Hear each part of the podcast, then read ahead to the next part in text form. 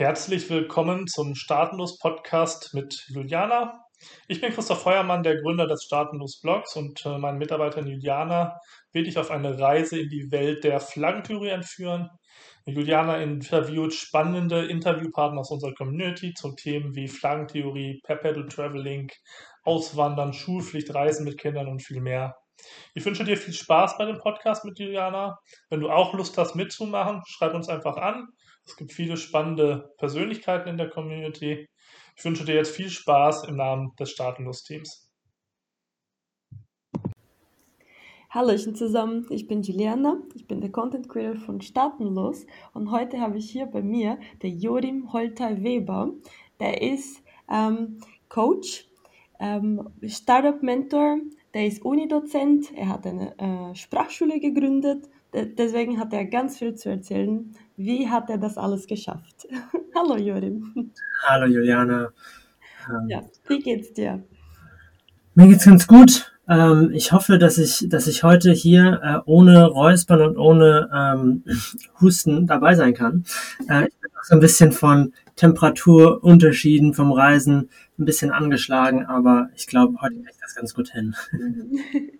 Alles gut. Ähm, du bist schon seit über zehn Jahren von Deutschland weg. Ja. Ähm, wie, wie ist das zustande gekommen? Ja, also der erste Schritt war für mich ähm, eine Zeit als Au pair in Spanien. Also ich war gerade mit, mit dem Abi fertig. Ähm, die die Intention war gar nicht im Ausland zu bleiben. Es war einfach, naja, irgendwie jetzt äh, habe ich dieses Jahr oder so, dass ich verbringen kann, wie ich will. Ähm, und dann habe ich das halt in Spanien verbracht, wollte Spanisch lernen.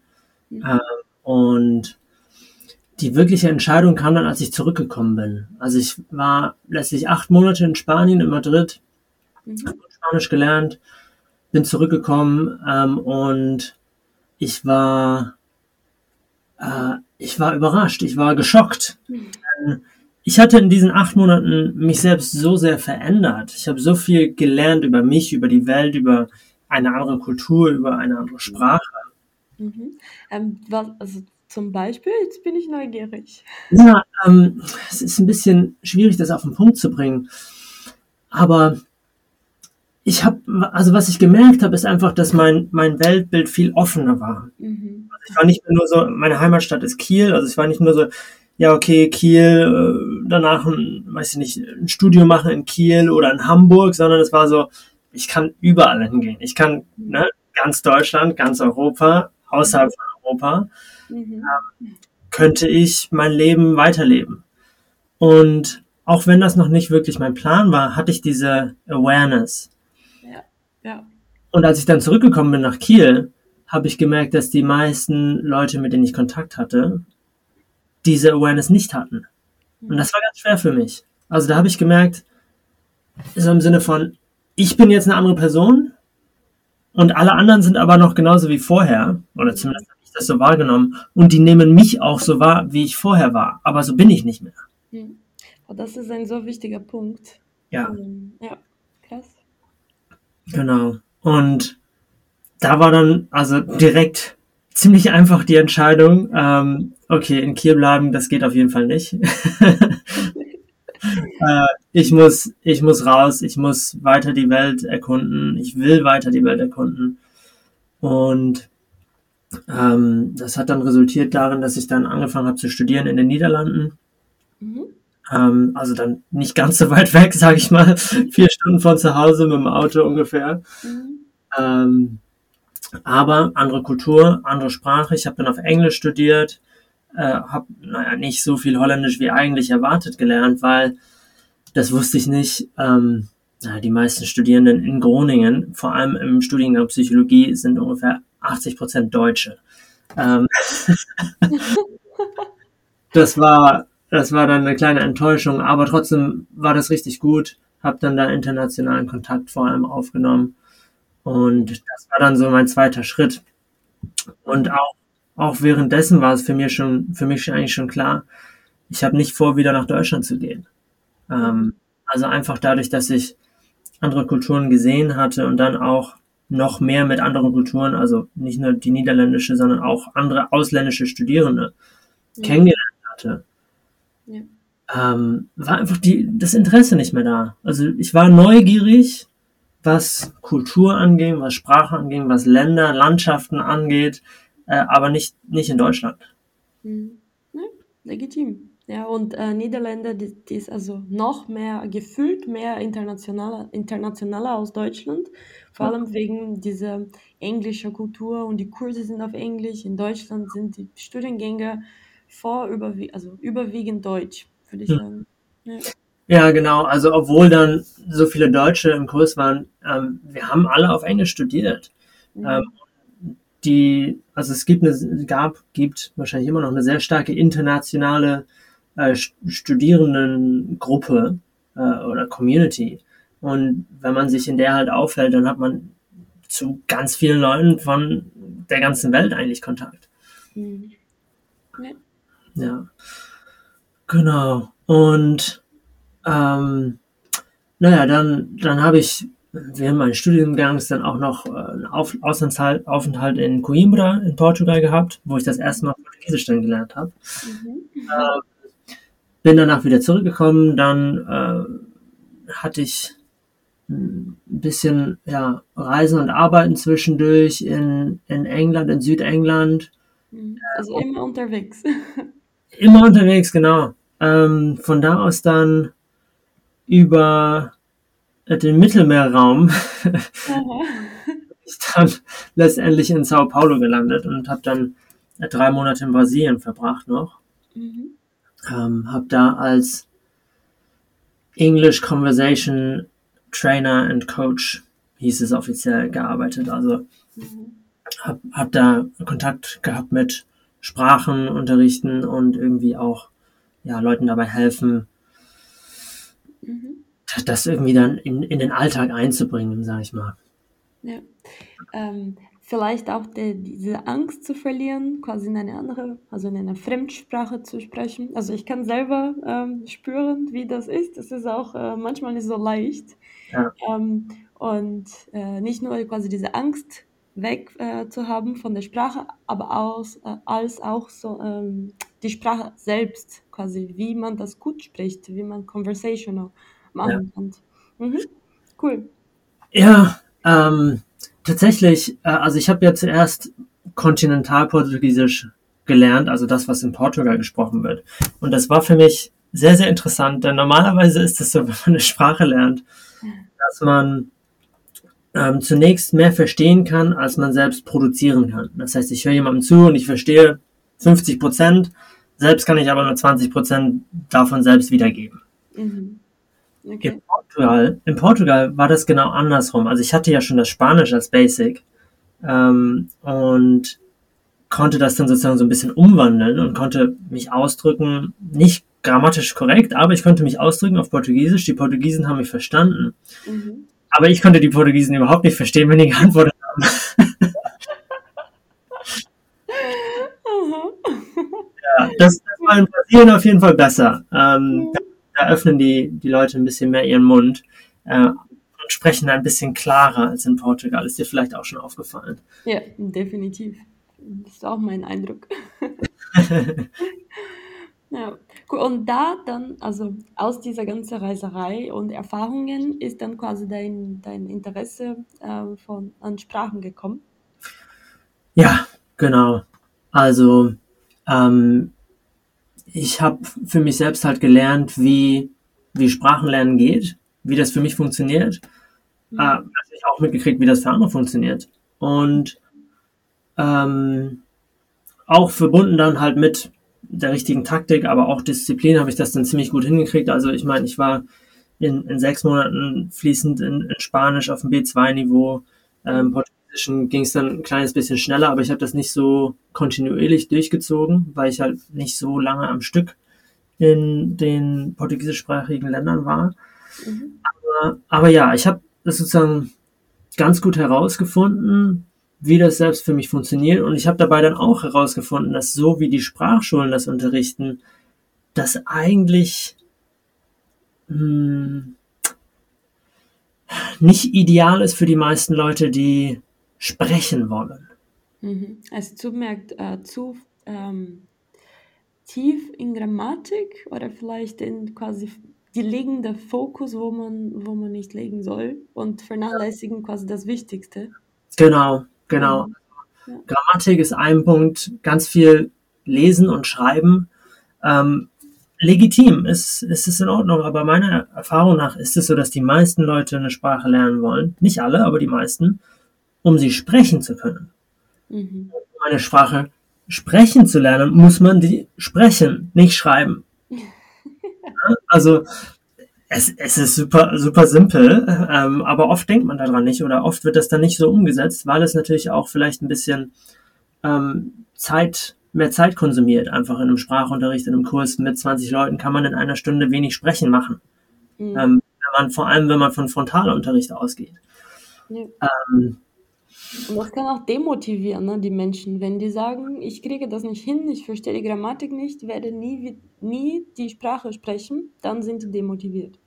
Ja, und ich habe das, ich das selbst dann auch gemerkt, dass ich enormen Respekt hatte für die Leute, ähm, oft Immigranten, die eine Sprache verbal sprechen können, ohne irgendeine Sprachschule besucht zu haben, ohne irgendeine Ahnung von der Grammatik zu haben. Und ich hatte viel mehr Respekt für die, als für die Leute, die zur Sprachschule gegangen sind, die Grammatik äh, drauf hatten, aber sich nicht unterhalten konnten. Mhm. Ja. Vielleicht der Bedarf war nicht da, ne? Vielleicht der Druck oder diese Notwendigkeit. Ähm, ja, okay. Ja. Und dann hast du dich entschieden, eine Sprachschule zu gründen. genau, ja, also ähm, fairerweise muss ich sagen, ich hatte halt in in Sao Paulo und auch in Portugal schon an Sprachschulen, in Sprachschulen mitgewirkt. Das heißt, ich habe ein bisschen auch eine Inside Perspective und habe dann äh, 2016 in den Niederlanden beschlossen, ich möchte eine Sprachschule gründen. Habe dann einen Freund gefunden, der bereit war, das mit mir durchzuziehen, der auch sehr sprachbegeistert war und auch die gleiche Meinung hatte darüber wie ich. Und dann haben wir das eigentlich ziemlich schnell innerhalb von zwei, drei Monaten auf die Beine gestellt, haben ähm, Partnerships gemacht mit der Uni, haben äh, Marketing gemacht, rekrutiert, trainiert, ähm, Material erstellt und hatten dann im ersten Semester hatten, hatten wir vier Kurse am Laufen.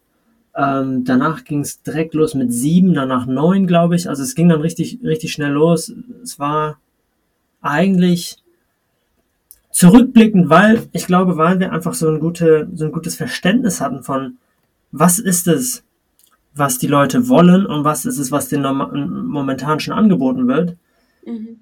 ähm, konnten wir super, super gut naja, so ein Angebot machen, was attraktiv war. Ja. Ja. Und, und das hat dann super funktioniert. Ähm, ich war sehr begeistert, habe auch selbst Kurse gegeben und auch einen Kurs mitgemacht, Arabisch. Ähm, und das war, das war super, super interessant. Also Arabisch hat ja auch eine andere Schriftweise. Und das ist häufig, was Menschen dann ähm, ein bisschen stoppt und das irgendwie schwieriger erscheinen lässt. Mhm. Definitiv.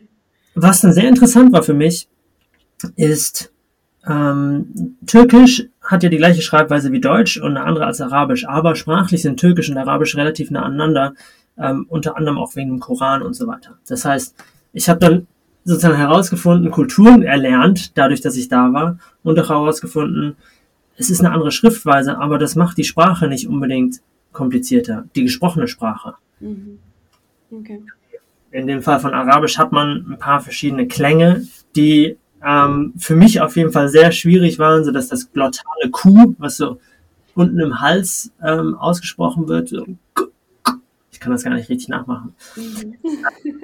Aber es war auf jeden Fall super. Ich, ich konnte, kann es nicht mehr, aber ich konnte eine kurze Unterhaltung haben über Hallo, mein Name ist, ich komme aus Deutschland, wie geht es dir ähm, und so weiter. Mhm. Und dafür musste ich keine Sprache, musste ich die, die Schrift nicht lesen können. Ja, ja. man muss äh, wissen, wie man das äh, spricht. Ja. ja. Ja, cool. Und, ähm, und da, also bist du also mit, mit der Sprache, so quasi mit dieser Hilfe, mit dieser Unterstützung für Menschen mit der Sprache, bist du dann auch zum Mentor, äh, zum Coach, Mentor geworden oder was hast du quasi die zwei Schienen parallel gemacht? Ähm, das war eher parallel tatsächlich. Also ich habe, ähm, wie gesagt, diese, diese Sprachschule haben wir in, im Sommer 2016 gegründet. Ähm, ich habe ein paar Monate vorher schon angefangen, ähm, mein Coaching-Training zu machen und Leute zu coachen. Ähm, und das, das lief dann parallel dazu. Äh, ich habe, wenn ich so rückblicken, rück, zurückblicke, habe ich ziemlich viel parallel gemacht. ja, äh, aber, also, mh, hm, okay, wie ich erkläre ich das ein bisschen? Wenn wir jetzt ein bisschen vorwärts spulen, ähm, habe ich mich in 2018 dazu entschieden, selbstständig zu werden, ähm, mich selbstständig zu, zu machen als Coach. Und also ich, ich mache eine Unterscheidung zwischen Coaching und Mentoring, auch wenn die Unterscheidung vielleicht für Außenstehende gar nicht so relevant ist. Aber für mich selbst ist sie irgendwie relevant. Ja, dann und zwar ist es das Coaching, also pures Coaching, sagen wir, heißt, dass ich selbst kein Wissensinput gebe. Okay? Mhm. Ich gebe keinen Wissensinput. Das heißt, ich helfe meinen Klienten zu denken, Entscheidungen zu treffen, Verbindungen zu sehen, aber ohne dass ich meine eigene Meinung, meine eigene Perspektive mit reinbringe. Mhm. Das heißt, es könnte sein, dass Sie eine Sprachschule gründen wollen und ich habe Wissen über eine Sprachschule, aber als purer Coach würde ich denen das nicht geben.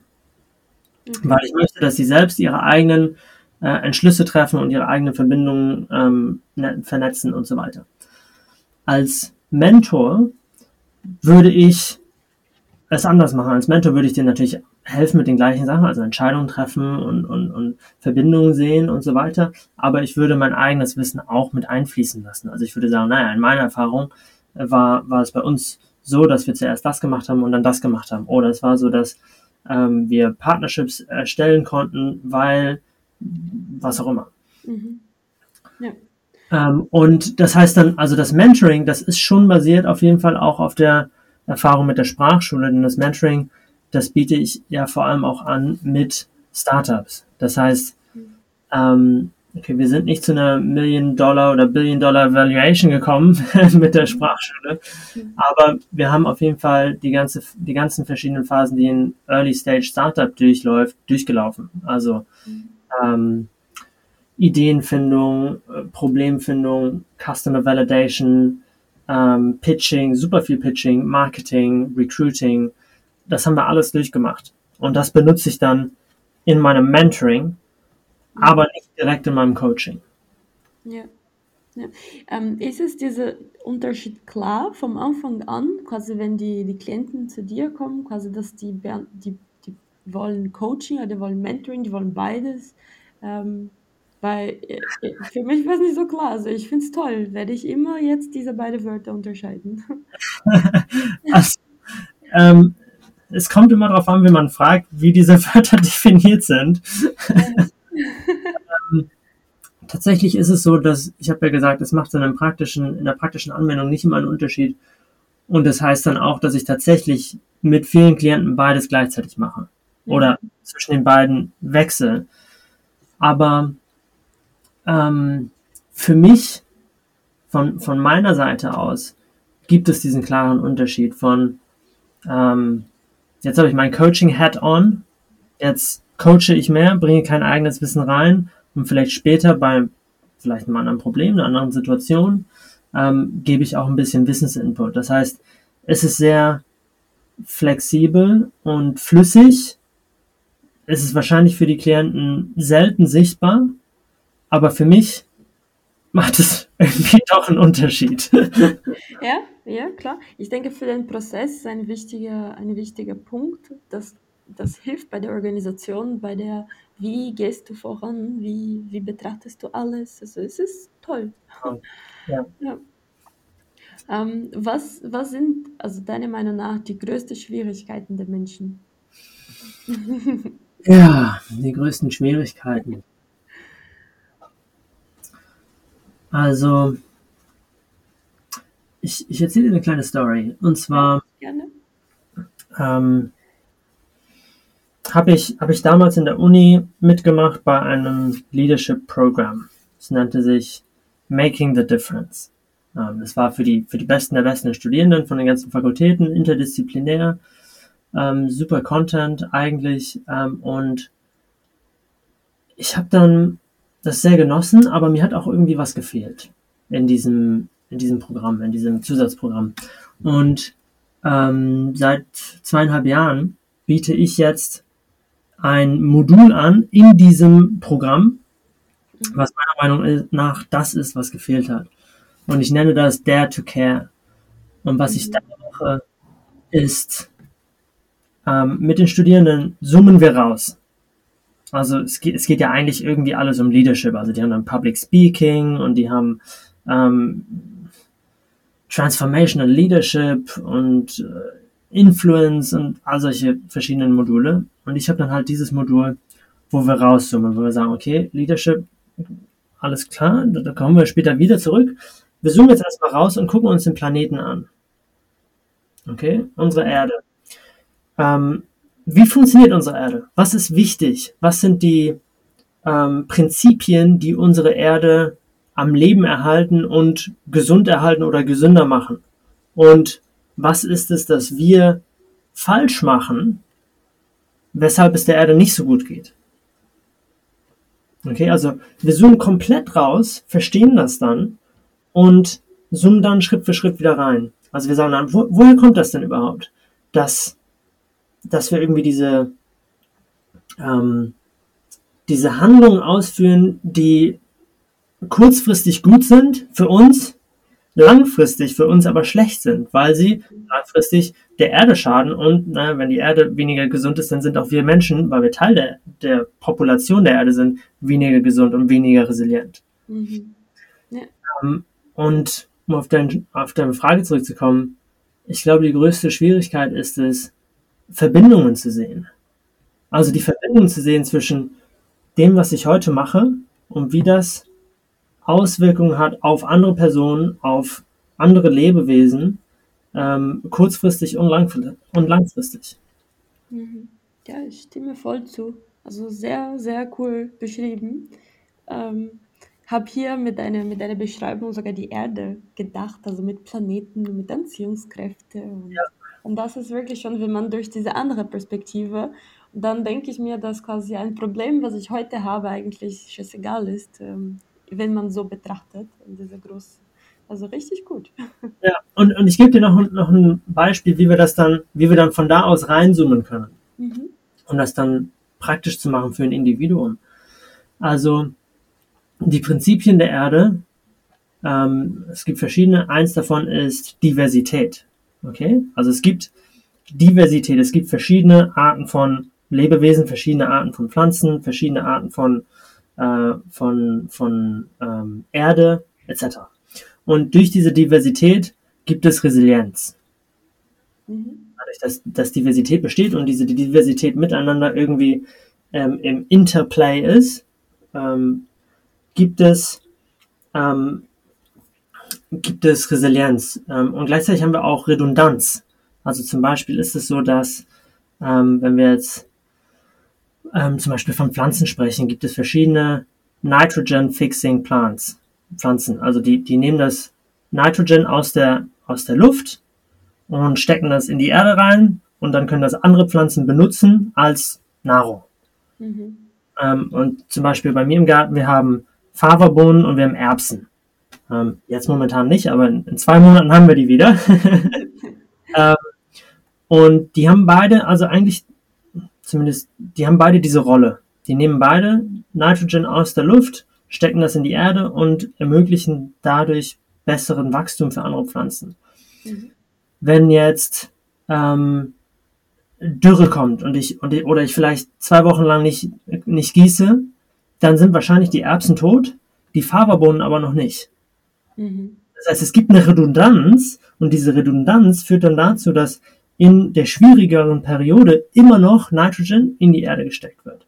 Okay, also das jetzt, das ist ein Prinzip, das wir auf der ganzen Erde sehen. Ich habe jetzt ein Beispiel genommen. Wenn wir das jetzt auf, aufs Individuum ähm, anwenden wollen, dann sehen wir das ähm, bei Investoren, sagen die immer, breit gefächert aufstellen.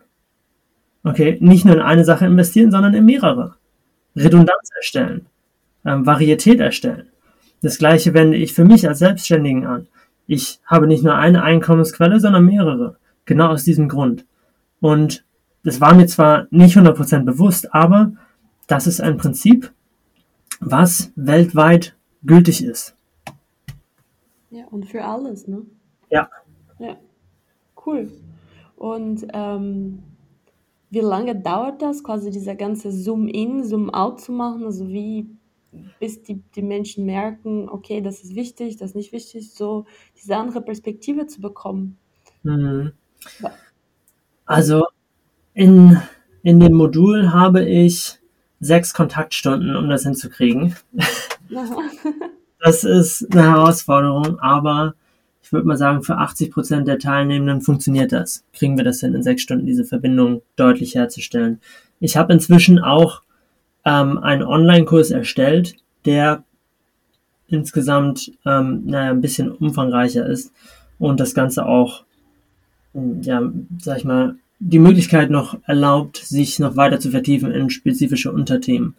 Ähm, und das ist dann ein bisschen länger und der ist dann auch für, ja, für alle zugänglich, nicht nur für die Studierenden von der Uni da. Mhm, ja. ich denke, jetzt hier mit äh, 25 Minuten hast du schon einen sehr guten Teaser gegeben, dass die Zuhörer sich quasi das anschauen wollen. Und wo, wo sind diese, diese Kurse? Also, wo bist du zu finden? Also, den Kurs, da gebe ich am besten den Direktlink. Ähm, dann kannst du die in die Show Notes tun. Mhm. Ähm, und ja, ich, ich bin, wie soll ich das am besten sagen? Ich bin ähm,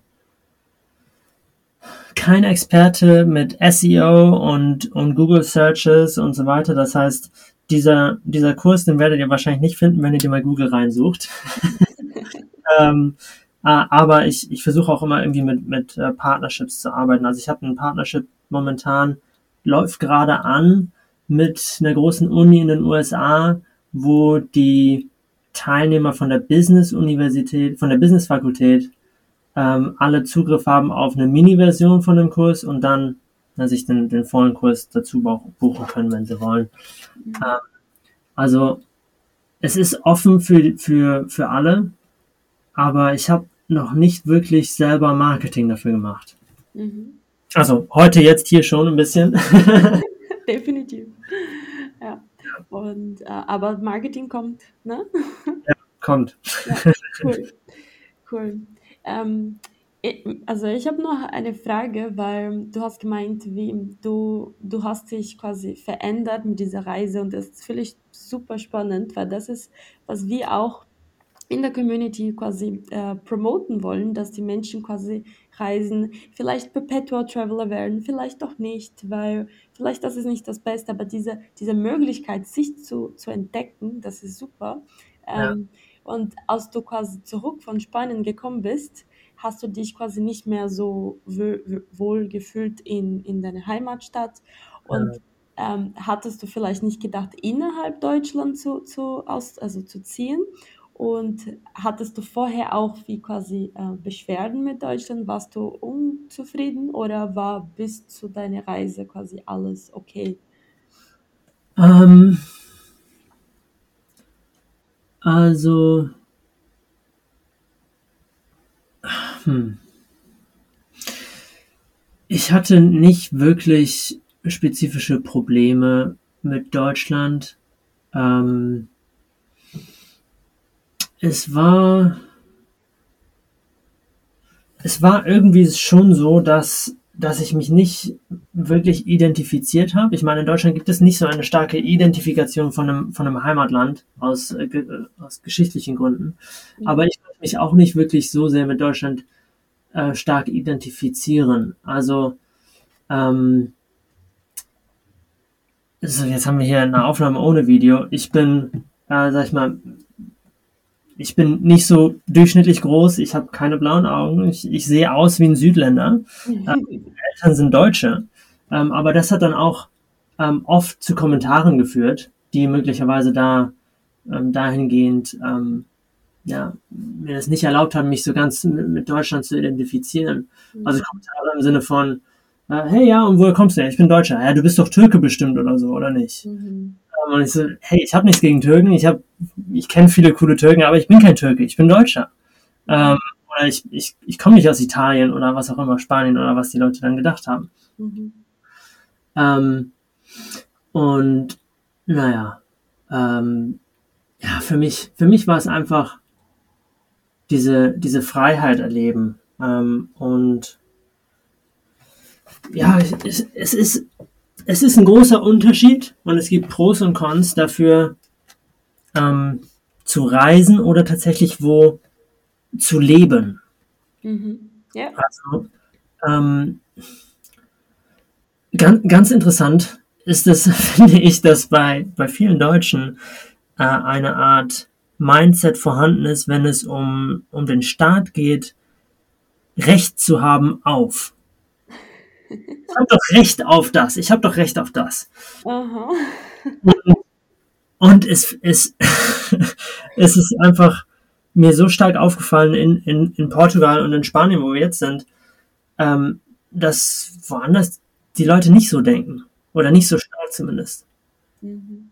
Und dass es weniger darum geht, sein Recht durchzuboxen, sondern mehr darum geht, das irgendwie so hinzukriegen, dass es für einen funktioniert. Ja. Also ähm, zum Beispiel, wir hatten einen Wasserschaden bei uns in, der, in einem alten Haus. Und da hieß es dann von ähm, Leuten in meiner Familie aus Deutschland, ja, aber du hast doch ein Recht darauf, du bezahlst doch Miete und du kannst ihm doch sagen, dass er dem Vermieter, dass er das jetzt reparieren muss. Sag ich, ja. Aber wenn ich jetzt deswegen eine schlechte Beziehung oder eine noch schlechtere Beziehung mit unserem Vermieter habe und der dann die Arbeiter hier hinschickt, um das zu machen, wann er, immer er das will und wann uns das nicht passt, dann verliere ich. Es ist egal, ob ich Recht habe darauf oder nicht. Ja. Dieser, dieser gesunder Menschenverstand ist viel höher als Gesetze oder was in einem Vertrag steht. Ne? Ja. ja. ja. Ja, cool. Also super, dass du das ansprichst, vor allem, weil wir sehr viel, klar, staatenlos ist quasi, dass du diese Stadt ähm, vom Staat auch nicht geprägt wird. Und ähm, super cool, dass du das äh, auch gemerkt hast. Mhm. Ja, auf jeden Fall. Ähm, und also ich glaube, eine andere Sache, die ich vielleicht noch, noch ansprechen möchte, ist, dass ich ähm, relativ schnell auch gemerkt habe, dass na, es gibt, und, und vielleicht ist es relativ, ja, es ist auch kulturgeprägt natürlich, gibt es eine Art von ähm, Idee, wie ein Traumleben aussehen könnte. Ähm, also es ist dann tatsächlich häufig so, naja, irgendwie in Spanien leben und äh, am, am Strand sitzen, die Sonne genießen, Palmen und äh, eine Paella essen oder was weiß ich, irgendwie sowas in die Richtung. Mhm. Ähm, und was, was mir aufgefallen ist beim, beim Reisen und beim im Ausland leben, ist, dass dieses Traumleben gar nicht so weit weg ist. Also, ähm, weißt du, wir, wir wohnen jetzt hier in Spanien. Ich würde es nicht als unser Traumleben bezeichnen, aber ähm, es könnte für Außenstehende aussehen wie ein Traumleben. Also wir, wir sind in einem Haus, wir sind 20 Meter vom Strand weg, wir haben super viel Sonne, der ist ganz lang. Ähm, wir haben Natur. Ich habe ich hab nicht so viel Arbeit. Ich, ich habe viel, viel Zeit, um dann auch hier Spanien zu genießen, wenn ich das dann ähm, möchte. Mhm. Und es, ich meine, es hat nicht viele Jahre gedauert, bis ich, bis ich an diesem Punkt anlangen konnte. Es ging eigentlich ziemlich schnell. Mhm quasi ein, eine Veränderung, also eine inkrementale Änderung führt zu einer super ähm, Leistung oder Mehrwert ähm, am Ende. Ja. Ja. Tatsächlich, also ähm, ganz, ganz interessant, dass du jetzt inkremental sagst.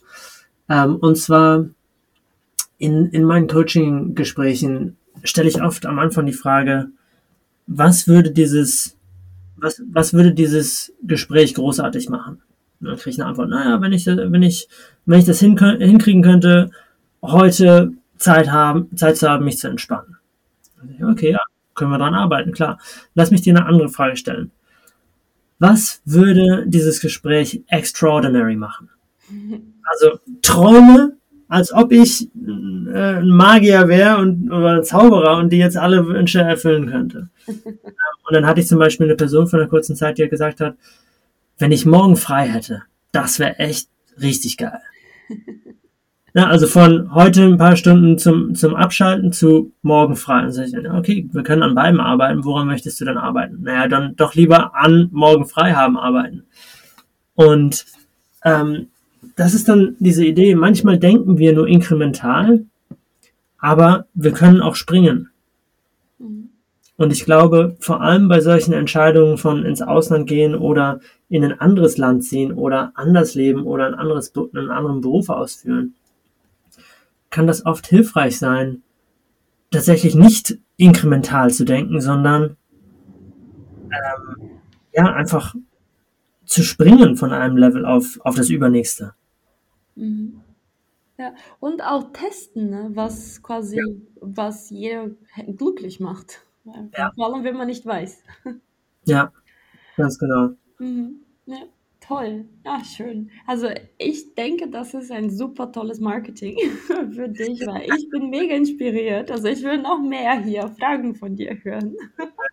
Ja. Ja, ähm, sehr schön.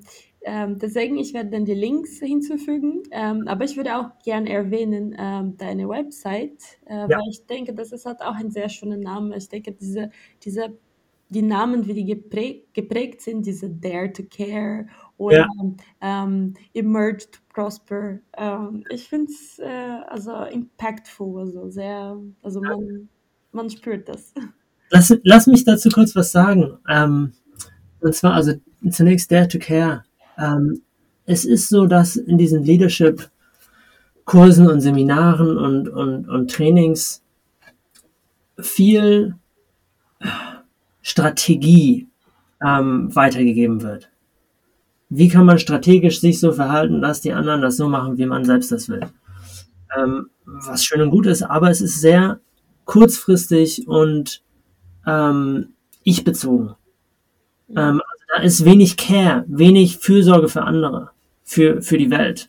Und ähm, Dare to Care heißt dann eigentlich, trau dich das doch. Trau dich das doch, das anders zu machen. Trau dich das doch, nicht dieser Leader zu sein, wie die Politiker das sind, die einfach kalt sind und denen die anderen nicht interessieren, sondern trau es dich, tatsächlich ehrlicher zu dir selbst zu sein, denn ich weiß, dass Menschen für andere Menschen da sein wollen. Aber leider ist es so, dass ähm, Leute in Führungspositionen oft dieses Bild von sich selbst haben, von anderen Führungspositionen haben, dass Fürsorge nicht Teil von Leadership ist. Aber das ist Quatsch. Das sollte nicht so sein. Es ist häufig so, aber es sollte nicht so sein. Und es ist, es ist tatsächlich, inzwischen haben wir ähm, die, die, die Wissenschaft, die das bestätigt, weniger effizient, kalt zu sein und mehr effizient, ähm, fürsorgend zu sein für andere. Mhm. Ja, ich denke, egal welche Firma du hast, welchen Business, was du machst, was du verkaufst, du wirst immer mit Menschen umgehen müssen. Ja. Und ähm, ja, wenn die Menschen sich wohler fühlen mit dir anstatt mit anderen, die werden dich bevorzugen. Das ist ein, ja. man kann das nicht beschreiben. Ja. ja. Und es heißt, es heißt ja auch nicht, dass man dann einfach Leute immer das machen lässt, was sie machen wollen. Es heißt nur, dass man, dass man selbst wenn man irgendwie eine Aufgabe gibt, die die andere Person nicht haben möchte, dass man das auf eine Art und Weise machen kann, dass man den anderen sagt, hey, ich weiß, du machst das nicht gerne. Ich weiß, du hast schon ziemlich viel zu tun. Das muss jetzt aber sein. Und wenn ich dich unterstützen kann, dann sag mir bitte Bescheid wie. Anstatt, hey, du musst das jetzt machen, ich bin dein Chef, los. Das macht einen riesen Unterschied. Ja. Boah, es ist wirklich, also dein Satz jetzt, ich, ich stelle mir vor, dass ich quasi mit einem, äh, mit einem Kind rede, quasi die kein, kein Schuh anziehen will, aber das Kind muss die Schuhe anziehen und dann, wenn du tatsächlich so redest, ja. wird sie vielleicht aufhören zu weinen. Und ja, ähm, ja mega cool. Ja. ja. Und und ähm, zu Emerge to Prosper, also den Namen habe ich auch äh, sehr bewusst gewählt. Also Emerge heißt ja herauskommen und to prosper heißt ja ähm, irgendwie sich entfalten. Ähm, sowohl im Englischen ähm, auch mit einer großen ähm, finanziellen ähm, Konnotation. Ähm, für mich bedeutet das, um dich zu entfalten, um dein Potenzial auszuleben, musst du aus dir selbst herauskommen. Ähm, also gewisserweise, ich stelle mir, ich visualisiere das so, dass, dass Menschen in sich drin so einen Kern haben. Also sieht aus wie so eine Mandel für mich, okay, so, so ein Mandelkern. Und da müssen sie herauskommen. Also sie müssen das, was, wer sie selbst sind, das müssen sie so gut wie möglich ausdrücken und dadurch entfalten sie dann ihr Potenzial. Ja. Das ist, das ist der, die, that's the meaning behind Emerge to Prosper. Ja, ja, sehr schön. Ich denke, du machst das sehr toll und ähm, sehr impactful. Und ich habe mich super gefreut, den Podcast mit dir zu haben. Ja, ich mich auch. Und ähm, ja, es war auf jeden Fall ähm, aufschlussreich also, und ähm, hoffe, dass wir auch Mehrwert für unsere Zuhörer geschafft haben. Das hoffe ich auch. Vielen lieben Dank, Jochen. Danke an dich, Juliana. Ich wünsche dir alles Gute und schönen Tag. Mach's gut. Bis dann. Tschüss. Tschüss.